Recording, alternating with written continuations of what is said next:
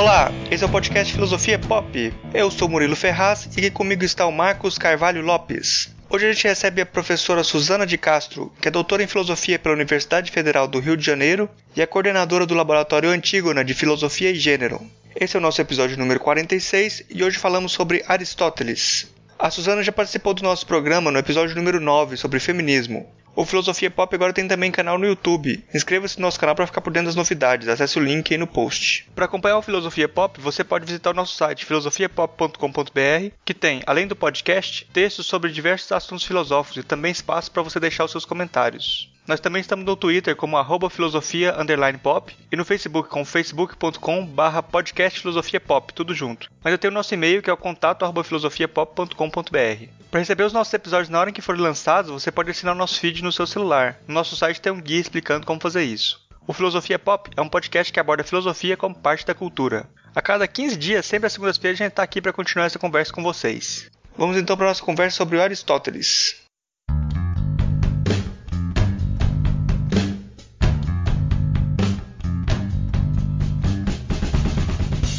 A gente recebe direto do Rio de Janeiro, aqui novamente, né, de, de volta no, no, nosso programa, a professora Suzana de Castro, que ela é doutora em filosofia pela Universidade Federal do Rio de Janeiro, é coordenadora do Laboratório Antígona né, de Filosofia e Gênero e também já escreveu um livro já sobre Aristóteles, né? A Suzana participou do episódio 9 sobre feminismo. Hoje a gente vai conversar sobre o Aristóteles. E eu começo perguntando para a Suzana, quem foi o Aristóteles? A perguntinha fácil. Ele foi um filósofo grego, né, nascido em Stagira, e era próximo na época do, do, reino da Macedônia, onde tinha uma monarquia, e de quem ele, o pai dele era, foi médico de uma das uh, dos reis. E ele foi cedo, se tornou um órfão aos 11 anos de idade, e aos 17 ele foi para Atenas estudar na Academia de Platão e lá ficou durante 20 anos. E é considerado o grande aluno de Platão, não só por ter, é, enfim, elaborado algumas questões que Platão havia levantado, e, e, como também por ter construído uma obra vastíssima e, enfim, própria, né, com caráter, com a sua própria característica. Existe uma um quadro do Rafael, que é conhecido, que está lá no Vaticano, que mostra o Aristóteles e o Platão no centro, cercado por filósofos da, da, da Grécia. O fato dos dois estarem lado a lado é sintomático de uma visão que se tem do, dos dois como os, os, grandes filósofos da filosofia grega, né? E o Platão aponta para cima e segura o Timeu e o Aristóteles para baixo segurando o Ética Nicômaco. Enfim, aí a gente vai desenvolvendo mais, são elementos. Ele tem uma obra muito, muito grande. Essa parte que a gente tem hoje, que são cerca de 10 volumes da obra dele, é um quinto do que ele teria escrito, que você pode adquirir essa informação na biografia dos, dos filósofos, do, escritos pelo Diógenes Laércio, que ele lista as obras que Aristóteles, que se conhecia de Aristóteles na antiguidade, que teria escrito. E é uma, uma coisa assim vastíssima, né? E, no entanto, a gente só tem parte de, dessa obra porque quando houve a queda do Império Romano, né, a, houve uma série de questões com, a, com os escritos que eles não, não puderam ser resgatados para a posteridade. Suzana, você falou do, dessa é, desse momento do, na queda do Império Romano que Aristóteles parece que sumiu, né? E depois ele volta com os árabes, né? Parece que os árabes conseguiram preservar a parte do, do Aristóteles. E na Alta Idade Média ele se coloca como o filósofo, né? Todo mundo vai, vai se referir a ele como a autoridade. Essa posição do Aristóteles histórica como a autoridade dentro desse momento da Idade Média não causa algum problema na recepção da obra dele, como se em torno de Aristóteles tivesse uma imagem meio dogmática que, que é, problematiza as pessoas na hora que pensam na obra dele?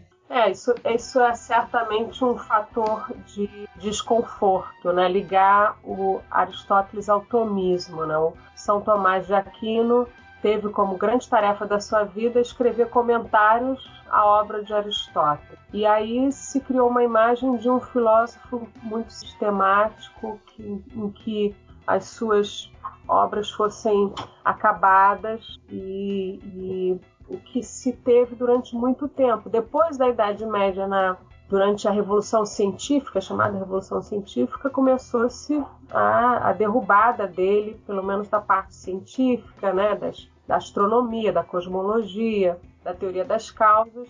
Mas isso só foi realmente ser é, ele foi só realmente ser resgatado do dogmatismo tomista com a obra do Werner Jäger, que é um alemão que mostrou, escreveu no início do século XX um, livro em que ele mostra que aquilo que nós tomamos como tratados são, na verdade, resultado de anotações de aula, em alguns casos, são anotações de alunos que foram incluídas, tem toda a questão dos copistas que vieram, que também acrescentaram coisas.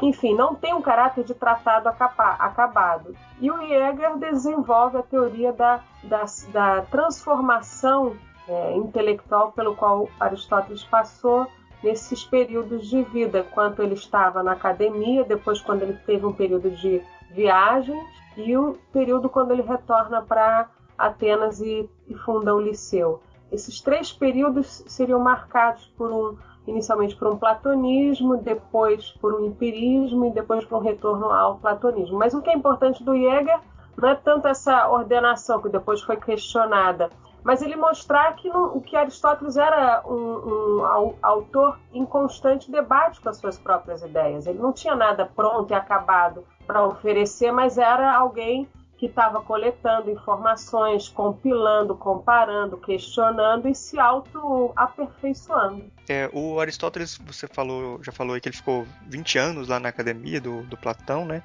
Ele estudou com, estudou com o Platão, foi aluno, aluno dele, mas dá, dá para dizer que o Aristóteles também, com algumas coisas, ele ele é, muda as interrogações assim essencialistas do que era o, Só, o Sócrates Platão para alguma coisa que era de, sobre, sobre questões de causa para alguma coisa de o algo ser como é alguma coisa assim. Muda muda essa a ideia a, a, os questionamentos que Sócrates e Platão faziam?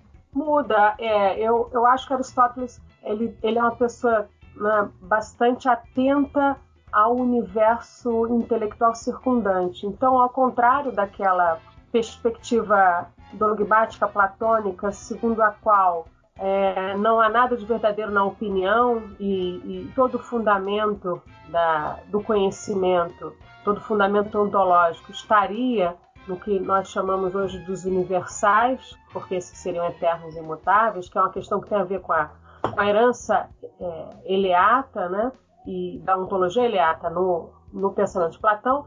Ele, ao contrário, não era alguém que dissesse a priori, portanto, que tudo que fosse da ordem do, do não eterno, imutável, contingente, particular, entraria nessa esfera do opinativo, e por ser do opinativo eu não poderia ter um conhecimento exato, por não ter um conhecimento exato eu não posso sistematizar ou, ou elaborar uma reflexão. Ele via nesse confronto entre Platão e os sofistas uma, uma questão um pouco, é, um pouco dogmática de ambas as partes. E aí ele constrói a sua filosofia mostrando que é, em, certos, em certas áreas, como a ética, como a, a, a política, que nós lidamos, o conteúdo dessas, desses, desses saberes é a ação, portanto, a ação dentro de um universo, dentro de um contexto particular e concreto,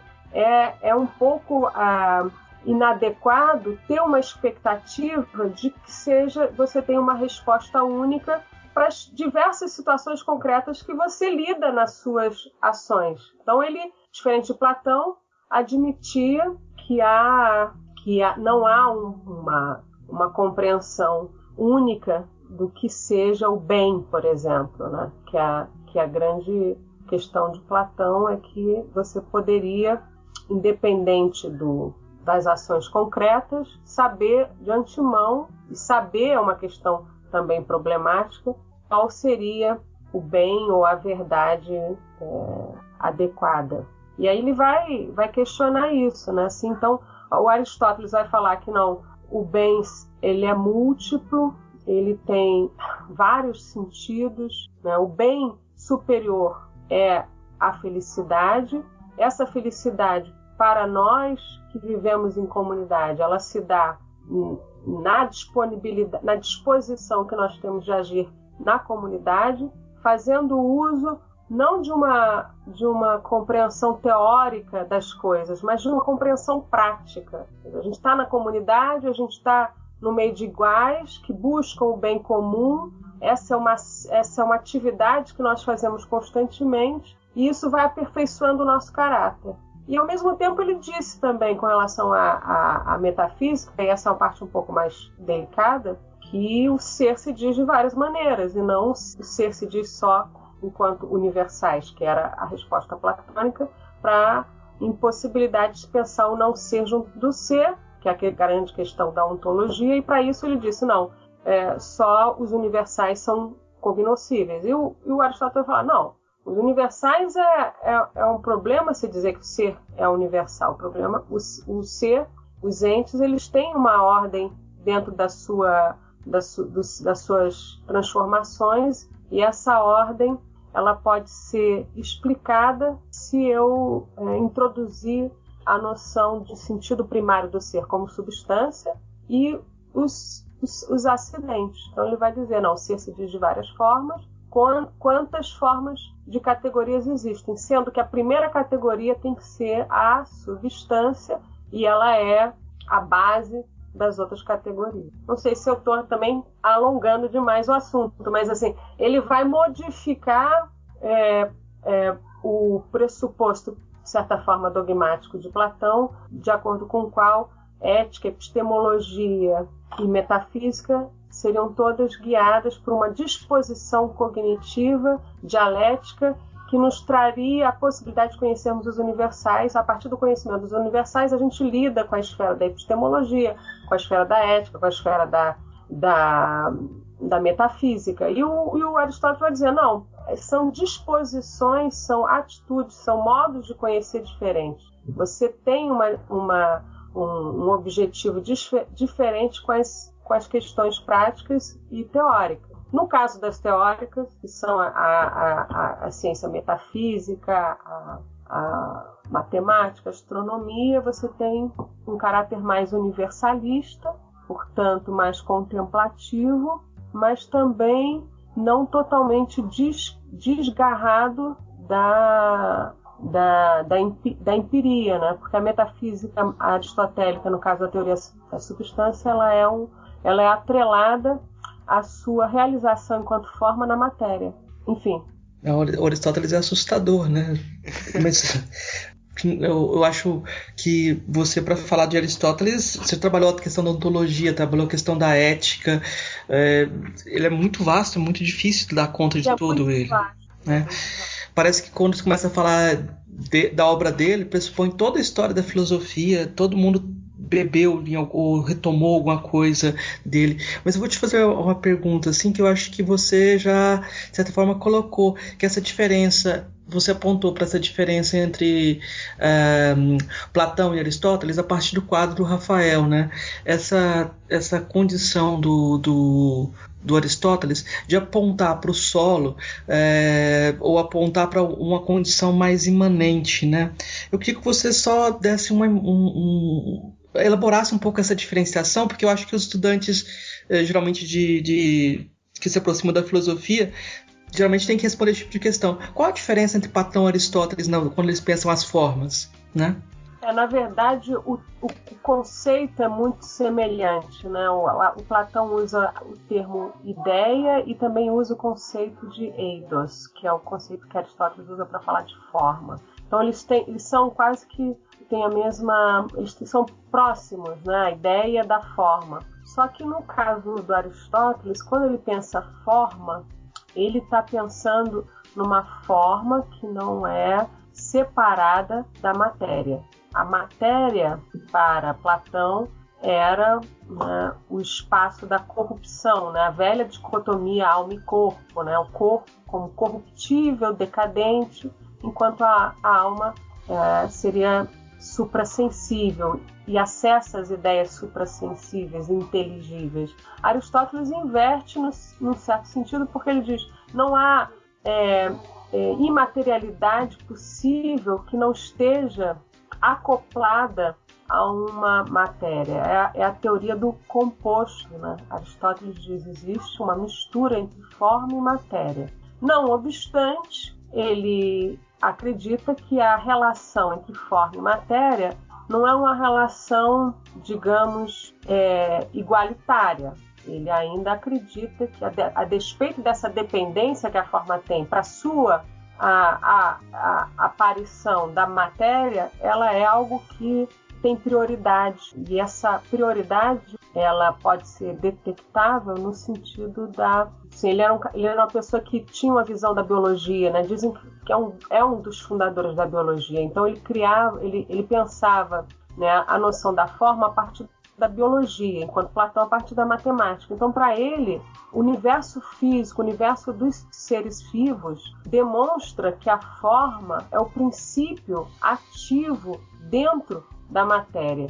E ele vai considerar essa forma, enquanto princípio ativo dentro da matéria, que organiza a, o crescimento e desenvolvimento da matéria enquanto forma espécie. Aí ele vai fazer essa, essa compreensão de que o que guia a, a, as transformações e mudanças, elas não acontecem aleatoriamente, mas elas acontecem porque elas são guiadas por um princípio formal e esse princípio formal, que é ativo, ele também é a causa final, porque ele vai conduzir o ser até a sua, a sua, a sua perfeição. Tipo, eu acho que dá para só para a gente é, ilustrar isso, esse, essa ideia de, de forma. É, eu gosto muito daquela imagem que a Nussbaum faz da, da semente como se a, semente contendo a, a árvore, uh, das potencialidades humanas também, né? É, eu, não, eu, não, sei, é, essa imagem ajuda? Ajuda, ele vai dizer que o contingente ele não é tão contingente. As coisas, as, as modificações que ocorrem na natureza, elas seguem certos princípios é, orgânicos, certos, certos princípios vitalistas que são de uma ordem racional é, é, própria da natureza, uma ordem racional da natureza. É claro que acontecem acidentes, é, é claro que acontecem é, desvios, mas de uma maneira geral, o ser humano é, se desenvolve do ponto de vista biológico até chegar o momento em que ele tem a capacidade de, de procriar, de transmitir a sua forma é, para outros. Então, com isso, você mantém a, a, a permanência da, da espécie na natureza, mas não mais é, a permanência individual. E essa permanência ela vai se dar nessa re, reprodução das formas através da reprodução biológica. É evidente que, né, considerando a ênfase que ele dá, a, e, a, e Platão, nesse caso, os dois, a importância do, da nossa compreensão do ser humano como tendo uma função racional que nos distingue dos outros animais, ele vai entender que, que há algo para além dessa realização, digamos, biológica. Né? O ser humano deve, na sua, deve realizar essa, essa, essa excelência na, no uso da sua, da sua capacidade de raciocinar teoricamente ou praticamente. Isso é uma coisa que para eles era excepcional. Né? E qual é a função do ser humano? Né? Qual é o, o seu algo que o que é aquilo que o diferencia? Né? Eu estou falando aqui ser humano, mas é claro que ele falava homem. Né? Ele não estava falando do ser humano de todos os tipos, mas um certo tipo de ser humano. Né? Mas eu, para efeitos de explicação, acho que hoje em dia ninguém faria essa diferenciação. Então, o ser humano ele tem, diferente da, dos outros animais, uma capacidade de abstração e de, de, de reflexão muito, muito é, especial. E se ele não fizer uso dessa capacidade, ele está se distanciando dessa sua, digamos, realização máxima. Isso meio que pode, pode falar, tem, tem a ver assim, aí você, você me fala se eu estiver errado, né? Porque eu, eu sou que eu sou aqui o orelha aqui que não conhece, não tô meio que aprendendo aqui que eu não conheço nada de, do Aristóteles. Mas isso tem a ver um pouco com aquela visão assim de que o, o ser humano seria parte de uma o homem seria parte de, de uma engrenagem de que ele já, já, já teria alguma coisa que ele que ele seria bom em fazer e que ele deveria fazer aquilo, alguma coisa nesse sentido ou não? Ele tem essa questão da, da função, né? A função, por exemplo, quando ele pensa na política, é, na, nas virtudes próprias ao escravo, próprias às mulheres e próprias às crianças, ele está pensando na função social desses indivíduos dentro da polis. A polis, Estado, é a, a, a organização ideal para ele, né? de, de comunidade em que os objetivos individuais se subsumem ao objetivo, submetem, subordinam ao objetivo é, coletivo. O indivíduo não é, é, feliz fora dessa comunidade maior que é a polis. Mas aí ele vai pensar que essa comunidade ela funciona bem na medida em que o homem pode ir para as suas tarefas políticas e deixar em casa a coisa muito bem organizada. Então, a função que ele vê como própria da mulher, na verdade, é a função que, dentro daquele contexto social e político, só caberiam as mulheres cuidar da casa dos filhos enquanto eles forem, fossem para os debates né? e, e, e, e deliberassem sobre a, as leis. Então, função em Aristóteles é uma coisa que está muito ligada ao que ele compreende como sendo o ideal da organização política, social, em que cada, é, em que cada grupo social ocupa uma tarefa específica, né? Então, você vai ter os trabalhadores manuais, você vai ter as mulheres cuidando de casa, você vai ter os escravos que acreditam que o que eles estão fazendo, que é o trabalho braçal, é o melhor que eles podem fazer da vida deles, porque o, o, o, o chefe, o dono deles, sabe o que é melhor para eles.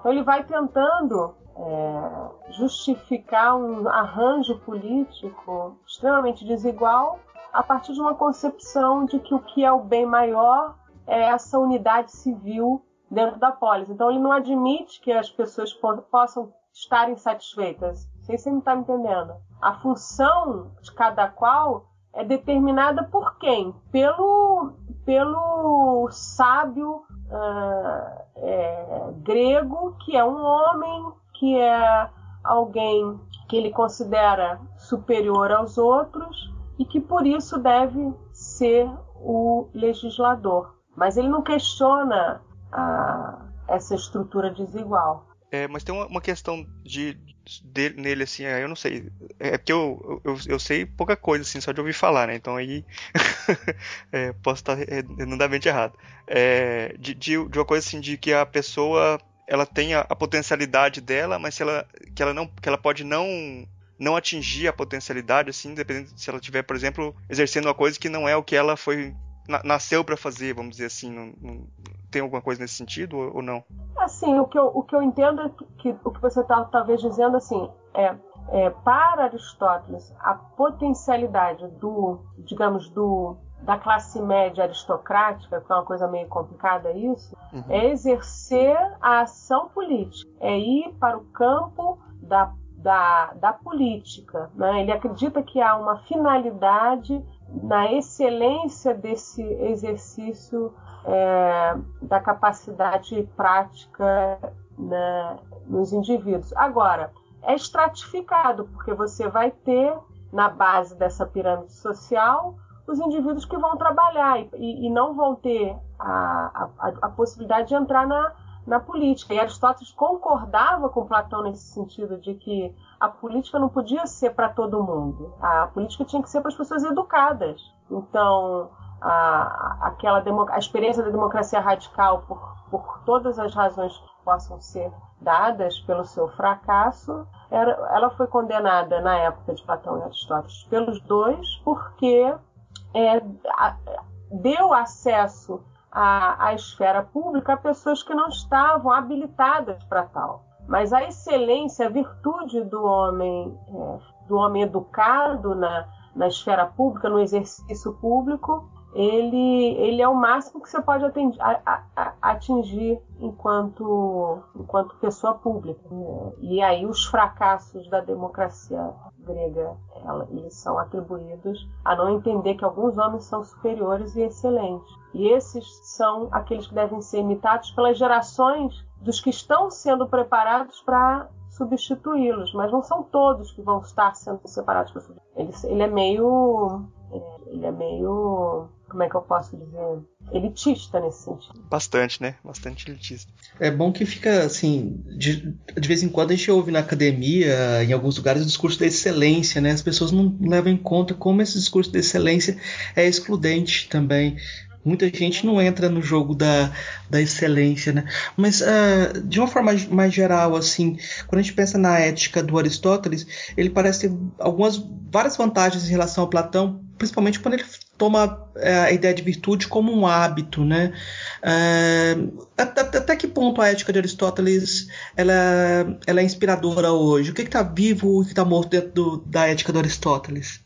Esse é um assunto bem cabeludo, muito cabeludo, porque eu poderia dizer assim de uma maneira meio que espontânea que com a crise da política que a gente vive, global, né, e agora no Brasil, é, que é uma crise que se identifica como sendo uma crise ética na, na, da política, você poderia pensar, bom, então vamos resgatar um modelo é, de política que seja atrelado à ética. E aí nós temos vários problemas com isso, né? É, é interessante, mas também ao mesmo tempo problemático. Porque o que a gente tem da tradição moderna né, de, de, de Estado é justamente a separação entre os dois, porque a gente entende que, que a, a política ela não pode ser um espaço de realização de, digamos, de valores. O que, que eu quero dizer com isso? É que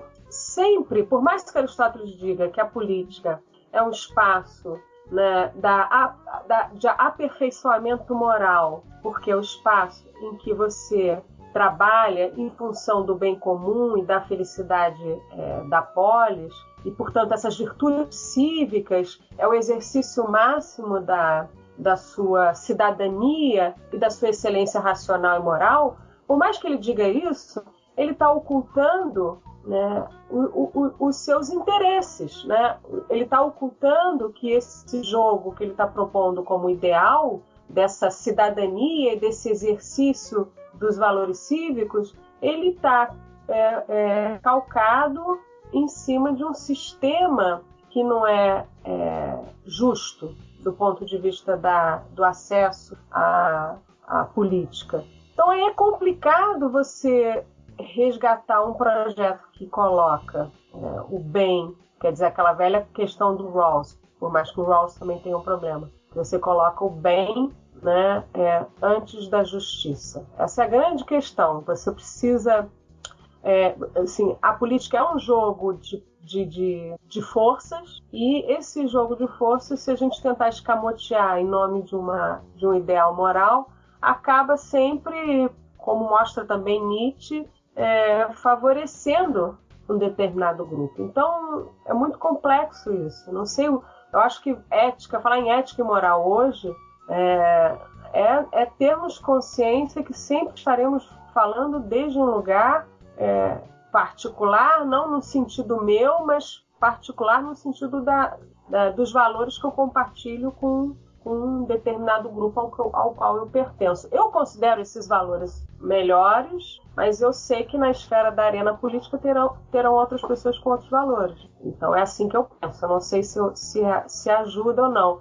Mas a noção de hábito, ela, ela, é, ela é bastante interessante nesse sentido su, superior, é, não é uma boa palavra, mas assim, ela é mais rica do que a, do que a de Platão, porque Platão, simplificadamente, é, diria que você, sabendo que é que, que aquilo que você está vai fazer é errado, você deixa de fazer. Você só faz a coisa errada por desconhecer. Então, o conhecimento seria a solução para todos os problemas. E o Aristóteles não é tão tão ingênuo, né? Ele diz que não é, o, não é o conhecer, mas é a ação que diz respeito à ética. E essa ação, ela é ela tem que ter uma parte que é uma parte natural que você traz, que é a sua capacidade racional ética, mas também tem a questão da formação desse hábito, que é uma formação dentro da sua comunidade, né? adquirir, é, saber respeitar é, as normas morais que são compartilhadas e tentar repeti-las, mesmo que você não compreenda muito bem por que, que elas são as melhores. Nesse, nesse sentido, ele, é, ele, ele, ele tem um aspecto bem pragmático. O jovem, o adolescente, não vai entender muito bem por que, o pai dele diz que não é bom ele, ele sei lá, é, dormir ah, dormir muito tarde e depois ir para a escola muito cedo. Mas ele, na medida que ele vai obedecendo, ele vai introjetando aquela, aquela situação e vai compreendendo mais tarde, com mais facilidade, ele vai ter uma disposição mais, mais, mais rápida para entender a, a, a, o porquê de fato ele precisa de mais horas de sono do que ele tem. Mas naquele momento ele vai, ai, vai, vai, vai talvez achar, não, melhor eu, eu quero dormir mais tarde, mas, mas ele vai obedecer. E esse obedecer vai sendo um, um, um fator importante para moldar o caráter dele, para ele mais tarde entender é, que aquilo que o pai dele dizia para ele era de fato o mais correto. Tem uma certa formação de, do caráter através do hábito. Até que depois você chegou no nível que de tanto agir da maneira certa, né, e sabendo de certa forma domesticar suas emoções mais violentas, você sabe agir de modo mais deliberativo, sem precisar imitar ou seguir uma regra de outro. É, eu, eu, engraçado que quando eu montei a pergunta, assim, eu pensei, eu já tenho certeza que a Suzana vai responder falando da Nussbaum. E parece que o contexto político até tirou Nussbaum do jogo, né? Tipo. Eu não tenho muito presente essa, essa a Nussbaum que você fala daquele livro sobre as tragédias? Não, sobre as capacidades. Ah, quando, tá. ela, quando ela pega a teoria das capacidades tentando adaptar Aristóteles de alguma forma. É, bom, se o, o Platão expulsa o, os poetas, parece que Aristóteles é, reabilita os poetas como sendo úteis para a educação moral. É, não dá aqui para falar da, de toda a problemática da, da tragédia, é, mas também dá pra gente falar, acho que dá pra gente pensar pelo menos no, no que é a catarse nesse sentido. A catarse é uma, é uma, é uma passagem da poética em que ele fala que a finalidade da tragédia é produzir no espectador a catarse das emoções é, de piedade e pavor, né? E é uma frase muito sucinta, mas que gera muita, muita reflexão e muito questionamento. De qualquer forma, só para fazer essa menção rápida, assim, Aristóteles mais ou aceitou o desafio de Platão, que é mostrar, seria mostrar qual, qual seria a utilidade dos poetas para a cidade, né? E ele escreve a poética mostrando que os poetas eles poderiam ter um lugar na cidade porque é, eles estavam ali numa a poesia dramática ela tem uma, uma finalidade, eu não diria tanto educacional, mas muito mais é, talvez emocional, não sei se o termo mais correto praticamente tem a ver com a noção de catarse, né? Porque quando ele fala catarse vem do, do vocabulário médico, né? E era uma, uma das formas de cura, né? Você, você purificar o corpo de certos males, de certas, sei lá, febres, né? Você faz, faz, sei lá, algum tipo de tratamento que te limpa daquilo. Então é nesse sentido, catarse é te limpar daquilo.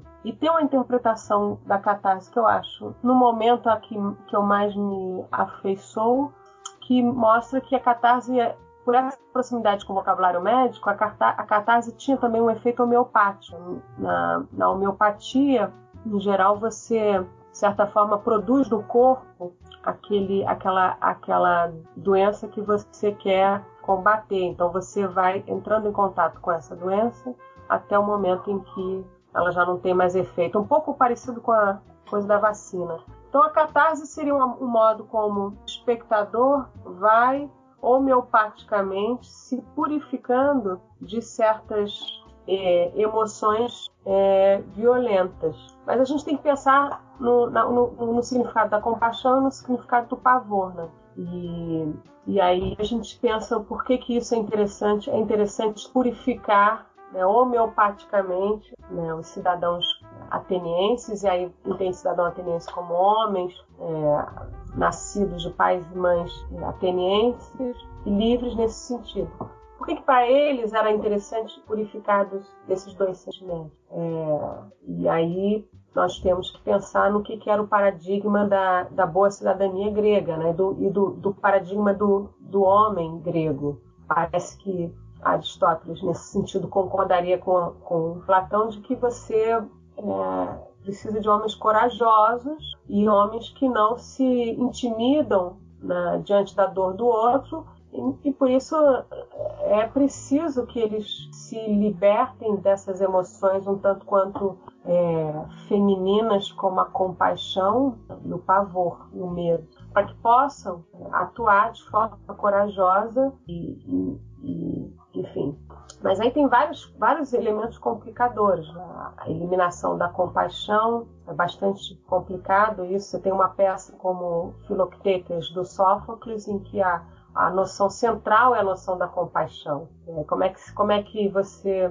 lida com isso? A compaixão está o tempo todo muito presente na, nas tragédias. E o pavor é uma emoção que tem um caráter é, extremamente o medo, né? Ele tem um, caráter extremamente importante para organizar as nossas ações. Né? O medo ele não pode te paralisar, mas também ao mesmo tempo é, ser, ser, extremamente destemido, é, sem avaliar os riscos, pode te levar à destruição.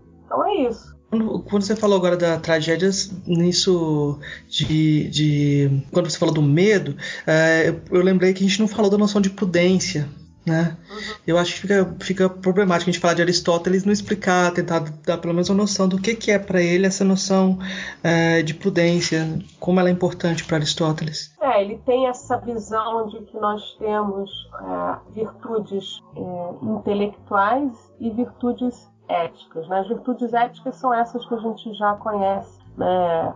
coragem, generosidade, aí tem a teoria da da justa medida. E as virtudes intelectuais, dentre elas, está a sabedoria, a prudência, tá a ciência também está ali, tá a técnica está ali, mas e a temperança também está ali. A sofrosine é a temperança a frônesis seria essa prudência, né? Que alguns traduzem como inteligência prática. Então, a frônesis, né, é, ela é a capacidade racional de lidar com as questões que dizem respeito à prática, à ação, né, ligada ao universo social. Nem todo mundo tem essa excelência da frônese. As pessoas, é, nem todo mundo tem essa capacidade da frônesis, que é avaliar muito bem o contexto e saber escolher a resposta mais apropriada. A frônesis ela depende de um, de um exercício longo, da, desse exercício longo das ações práticas, e ela vai sendo a, a, amadurecida né, durante esse exercício. Dificilmente uma pessoa pode ser pode ter a frônesis quando ela é jovem. Isso, em geral, ela, ela só começa bem tardiamente na vida da pessoa, porque essas pessoas podem com a experiência que elas já têm de vida, né, com o exercício que elas foram fazendo nessa atividade deliberativa sobre a ação prática adequada, eles vão criando, vão acumulando a experiência e essa experiência acumulada das respostas, dos fracassos, do sucesso, vão adequando o seu caráter, possibilitando ele a fazer escolhas morais pró-acertadas, até que ele chega a essa excelência, né? essa excelência do, do homem com a com uma visão, uma leitura muito, muito boa da, dos casos concretos e particulares, né? com, a, com as respostas morais hum, acertadas. Mas, assim, na, na, na, na, na, o que eu percebo, nós não somos muito facilmente. Somos pessoas assim, né, com essa. Ele não acredita que, que as pessoas possam ter essa frônesis, né? São pessoas muito excepcionais que adquirem ela num, num determinado momento de vida já maduro, já, já avançado de, de idade, né? Tem aquela velha, aquela velha frase que não, não, corresponde muito bem à filosofia de Aristóteles, mas enfim, que eu repito aqui para exemplificar, você só pode dizer que a pessoa foi feliz depois que ela morreu. Aristóteles não, não vai dizer que a felicidade ela está em algo que você conquista depois da vida, porque você deixa a glória e a fama. Mas nesse, nesse lidar cotidiano e de longo prazo com os desafios morais que representam a vida em comunidade, todas as, as questões que isso envolve. Eu acho que é, nós temos bastante que exercitar essa sofrosine, né, que eles chamam essa temperança, essa capacidade de, de agir da maneira correta para a situação e, e, esperar que a gente ache essa essa superioridade moral que é o homem da frônia. Na construção, assim, depois da, da racionalidade moderna, parece que foi necessário você pegar o Aristóteles e mostrar onde que ele estava errado. Ele se enganou aqui, ele se enganou ali. Isso, por exemplo, eu coloquei, é, cito, um exemplo assim como nos livros de ciência básicos hoje, por exemplo, quando você vai aprender sobre física, é muito comum citar que o Aristóteles é, ele errou quando ele estava supondo que uma pedra mais pesada, quando você jogasse em cima do, do prédio junto com a, uma pedra mais, mais leve, ela cairia mais rápido, né? É, é muito é, comum apontar os erros do Aristóteles. É que parte assim do pensamento do Aristóteles que você acha que precisa ser, que ainda precisa ser rejeitado, questionado ainda que não foi questionado? É, tem essa questão que você falou, né? Toda a, revolução científica e as descobertas né, de Copérnico, Galileu, Newton é, destruíram com a física, com a astronomia. Ele era um homem do seu tempo com sem esse acesso a as ferramentas que depois a modernidade foi descobrindo. Então, acho que ele é aquele cara que, a despeito dessa crítica, ele foi um cara que trouxe o, o método científico, o pensamento empírico, né, a investigação é, é, detalhada. Né, isso é uma coisa que a gente ganha dele, é uma herança é, para a, a civilização de uma maneira geral. Agora, o que a gente ainda pode é, discutir com relação a Aristóteles é, é um pouco essas, essas questões da, da, da compreensão da unidade da, da unidade da polis como sendo a perfeição e essa perfeição ela depende de uma compreensão equivocada que ele tem né, e as mulheres não, não sejam aptas ao exercício da política, por, por lhes faltarem uma capacidade de excelência moral, né? elas teriam essa impulsividade, portanto, não teriam essa, essa, essa, essa capacidade né, de, de interagir de uma maneira menos impulsiva. E eu acho que isso é uma coisa que, certa forma, é uma herança aristotélica que, por mais que a gente se contrapõe, ela precisa ser reforçada. Né? Aristóteles tinha uma visão política complicada com relação ao papel das mulheres e ao papel do, do que seriam os escravos. Essa, é no, essa noção de escravidão, escra, escravidão natural é uma coisa extremamente problemática. É, professora, e a, a sua pergunta assim, a felicidade se liga a fazer filosofia? Você sendo filósofo, você é mais feliz? Hum, essa pergunta é uma pergunta meio complicada, não sei. É, acho que se você perguntar para um artista essa mesma questão, ele vai dizer a, a felicidade está em ser artista. Em... Essa noção de eudaimonia, que é uma noção importante, né, na, a boa vida para os gregos. Né? O que, que é a boa vida para os gregos? Você tem esse contraponto entre que Platão e Aristóteles colocam, né, nesse momento da crise da, da democracia ateniense, a, a, a Grécia tinha perdido, né, a Grécia não, Atenas tinha perdido a guerra do Peloponeso, você tinha um momento de crise na, na sociedade que refletia uma crise de valores, uma crise educacional também, e Platão e Aristóteles defendiam um resgate de uma noção de boa vida que não fosse a boa vida da riqueza, a boa vida da honra,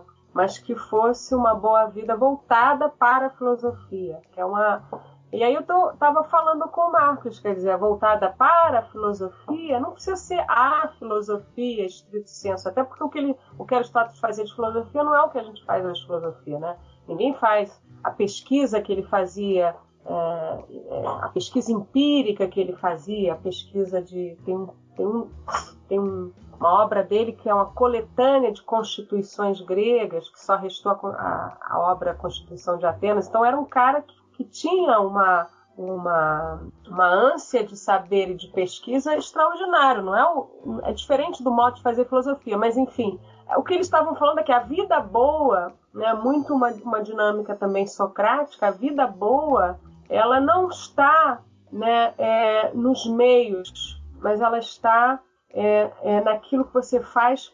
Você não, você não, né, você faz com fim nele mesmo, né? É diferente de você fazer as coisas para atingir outras, né? Quando você utiliza-se a felicidade você quer ela por ela mesma, enquanto as outras promessas de felicidade elas não são, elas não se bastam a si mesmas. E aí ele faz essa diferenciação e eu acho que o que ele quer dizer com isso é que você, é, se você for, ah, vou estudar filosofia para ter sucesso é, nas minhas paqueras, ah, vou estudar filosofia para ganhar uma bolsa de estudo. Se você começa a colocar as coisas nesses termos, você se distancia de um possível prazer que você possa ter com a atividade filosófica. Eu acho que isso vale para qualquer coisa. Se você busca a, a, felicidade numa atividade de trabalho, numa atividade produtiva, ela é importante que ela, que esse seu fazer artístico, seu fazer filosófico,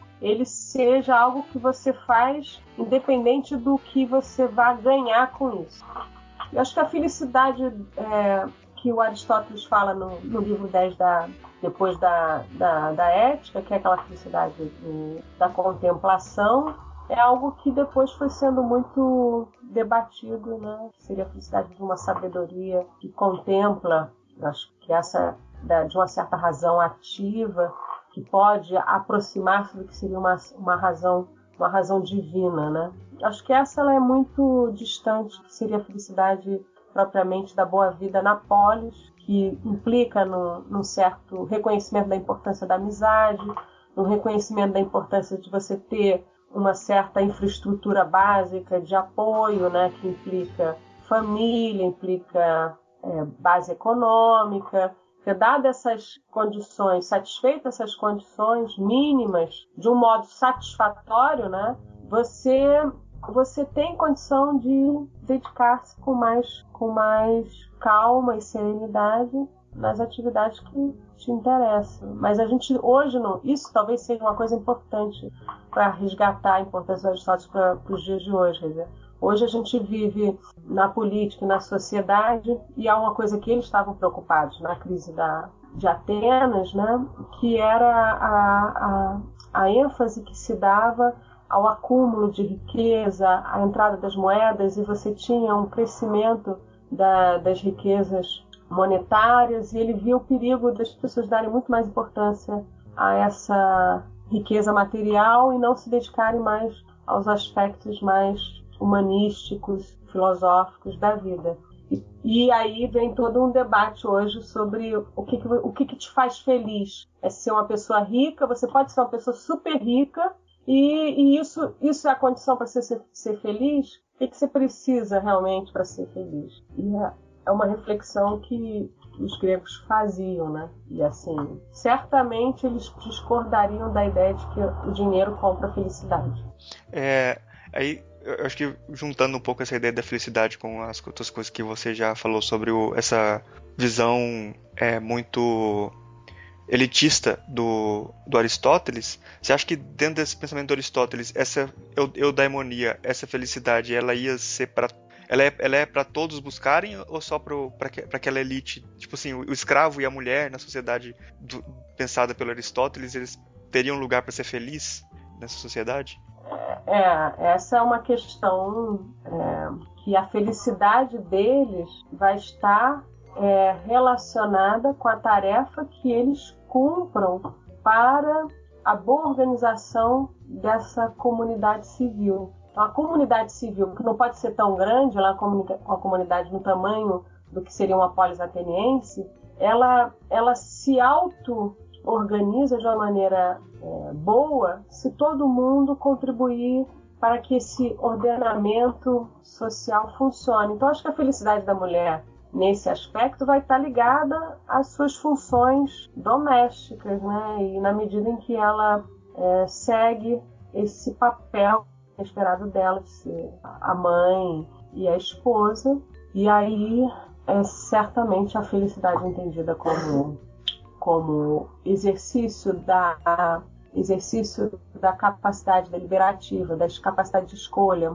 e, e aperfeiçoamento do caráter na, na, no exercício da cidadania, na, na, na, na organização e na elaboração de leis, na, no exercício da, da sua capacidade de persuasão, da sua, na sua análise crítica dos fatos, nada disso estava disponível para elas. Elas não podiam, pelo menos assim, no, no modelo que a gente recebe, elas não seriam felizes, não, nesse sentido, não. Uhum. Não poderiam ser, né? Mas para Aristóteles elas não estavam preocupadas com isso, porque elas tinham outra, elas tinham um horizonte limitado do que elas poderiam fazer.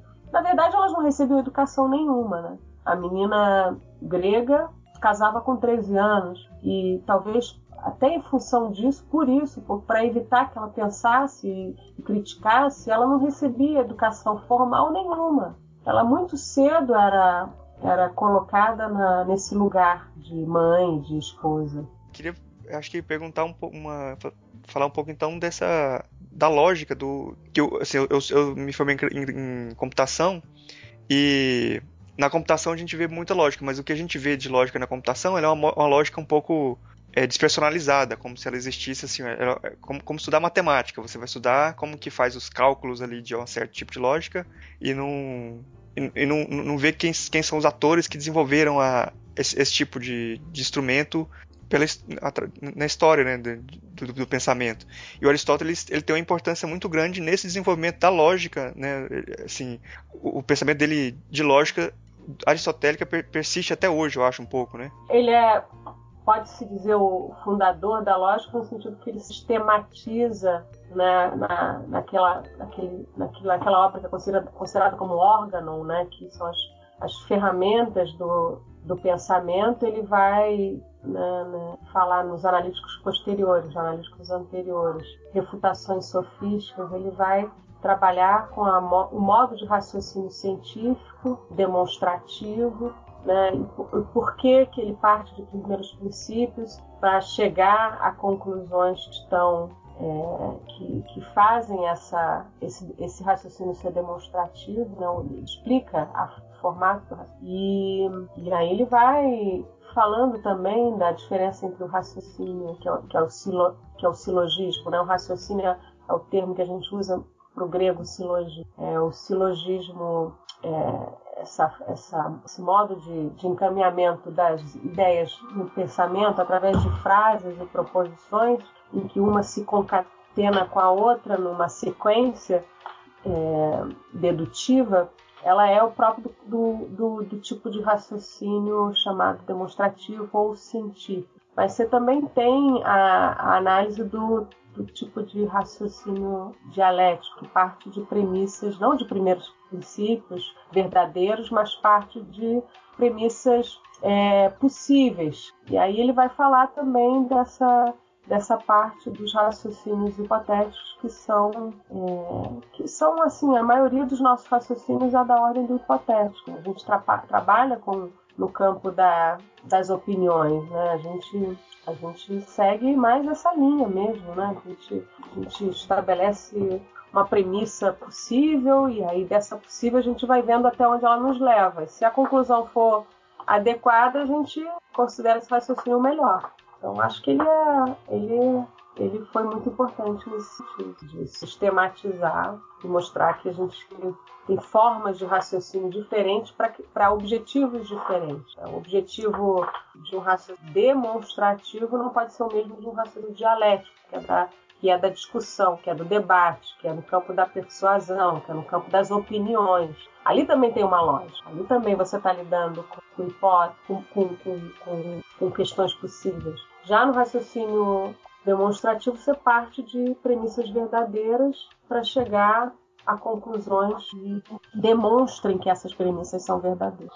Então, só, só, uma coisa que eu acho que eu acho que é interessante colocar, eu acho que a coisa que mais me incomoda no Aristóteles, assim, que a gente está tentando purgar ainda, é essa teleologia, a ideia de que cada coisa tem um fim. Né? Então você olha para a natureza ou para qualquer evento e você fala: não, existe uma finalidade racional nesse evento, existe um princípio racional nesse evento. E parece que é, só a partir de Darwin a gente pode, pode questionar de forma mais radical esse tipo de pressuposição, porque você olhava, por exemplo, para uma girafa e falava: a girafa tem o pescoço comprido porque ela precisa comer as folhas da, altas das árvores, e não, vai, não percebia a uh, o que há de aleatório na, na, na, seleção natural, né? O que há um, um, princípio meio caótico aí que a mudança de ambiente leva à seleção natural das espécies. Não existe um, uma racionalidade implícita uh, nos termos que Aristóteles colocava, né? Então acho que se educar para sair dessa, dessa teleologia talvez seja o mais difícil, não? Hum. O que, que você acha, professora? Talvez, acho que sim que a gente está. Se você for pensar o, a filosofia hegeliana, ela é muito teleológica. Se você for pensar nesses grandes sistemas, né? São sempre muito teleológicos. Mas é, é um desafio, porque a gente precisa, às vezes, estipular uma certa coerência, uma certa ordem, e o princípio de organização é um pouco se estabelecer essas, essas causas. Eu não sei, eu também acho que tem, ah, assim, eu acho, todo mundo sabe que a noção da teleologia, a natureza como sendo essa, essa natureza racional, toda focada no fim, ela foi bastante criticada, né? toda uma tradição para criticar isso. Mas que a gente coloca no lugar o que a gente está colocando na, nas filosofias pós-metafísicas que estão aí, pós-estruturalistas, que estão aí mostrando, né? eu acho, a grande questão do, das filosofias pós-estruturalistas são justamente mostrar a, o papel e a importância da cultura, né? Quanto a, o quanto a, a teoria ela também é fruto é, da cultura, então ela serve a interesses dependendo da matriz cultural que você está inserido. Acho que essa é a grande sacação que a gente pode dizer hoje que faz um que põe que abala essa, esse modelo racional do Aristóteles que eh, de certa forma coloca existem fins diferentes os fins universais que a gente pressupunha talvez não sejam tão universais assim, né? Dependendo da cultura. É, cultural, né? é, a gente pode ir para as indicações então?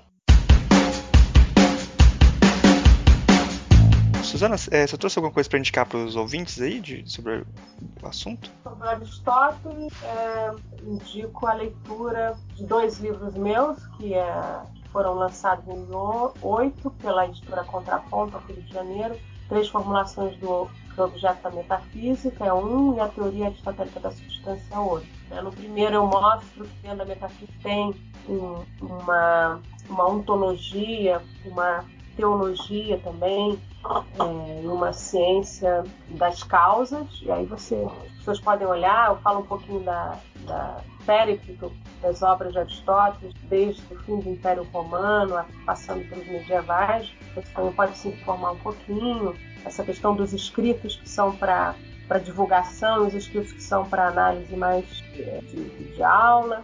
E no segundo já eu já trabalho com os livros centrais da metafísica, vendo qual seria a teoria da substância de Aristóteles que ele enuncia. No primeiro eu falo da teoria da substância, na teoria do ser e na teologia. Nesse segundo eu já elaboro mais a teoria da substância, mostrando também a teoria da forma. Então, se quiserem dar uma olhada, o livro está tá publicado pela editora Contraponto. Assim, as indicações que eu posso falar são as minhas, mas é claro que você tem um volume enorme de obras sobre Aristóteles que pode ser, pode ser lido aí. Tem um trabalho sobre a tragédia também, que tem essa apropriação da catarse. Tem, tem. As mulheres, as mulheres nas tragédias gregas, se elas eram poderosas. Também que saiu pela escala, não sei que ano, não sei que ano foi. Essa também é um, um trabalho interessante. Acho que é 2010, não, não sei. É, então, Marcos, você trouxe alguma coisa para indicar pra gente? Eu vou indicar a, a Fragilidade da Bondade, da Martha Nussbaum. Tem uma parte grande sobre Aristóteles, né? Que ela uma grande intérprete do, do, Aristóteles. Aí tem uma entrevista dela no livro do Brian Magee, Os Grandes Filósofos. Tem entre, vários, vários filósofos entrevistados, uh, especialistas em determinados autores. Ela é entrevistada sobre o Aristóteles. Então tem uma entrevista interessante. E também tem um livro chamado As Vidas Investigadas, que tem biografias de vários é, filósofos, de Sócrates, Platão, até é, Nietzsche, né? Do James Miller. Aí tem um, tem a biografia do, do, tem uma biografia do Aristóteles. Então, para quem se interessar para se aproximar, é, se fosse para indicar uma obra do Aristóteles, eu indicaria a Ética Nicômaco. Eu acho que tem muita coisa interessante para a pessoa se aproximar do Aristóteles a partir da Ética Nicômaco. É, eu indico o, o livro 2 da retórica, que vai tratar das paixões. É muito bom esse. Ah, eu, eu acho que, que nessa questão da, das emoções, assim, de como as emoções podem ser racionalizadas, tem muita coisa interessante também que outros autores uh, se inspiram em Aristóteles. Aí eu vou indicar também da, mais um outro livro da Marta Nussbaum, que a Suzana traduziu, que é o Fronteiras da Justiça, que aí tem uma, um parentesco entre a teoria da, das capacidades que a Marta Nussbaum desenvolve e a ideia do Aristóteles você tem que ter alguns pressupostos para você desenvolver as suas potencialidades, né? Então tem uma espécie de adaptação aí da, da, da teoria aristotélica dentro da, do trabalho da Marta Nussbaum e do Amartya Sen também, que eu acho é, interessante. Bom, a gente está chegando aqui no final do programa. Eu queria agradecer, agradecer muito a presença da, da Suzana aqui de novo no nosso programa. É, um prazer ter você aqui de novo, muito legal a sua, a sua presença aqui. E abrir espaço para você fazer considerações finais, é, divulgar qualquer coisa que você, alguma coisa que você quiser divulgar, fica à vontade aí que o espaço é seu. Só agradeço aí a, a atividade de vocês aí de me ouvirem mais uma vez. Não, a gente que. Não tem nenhum encontro do, do grupo de, do Antígona, não?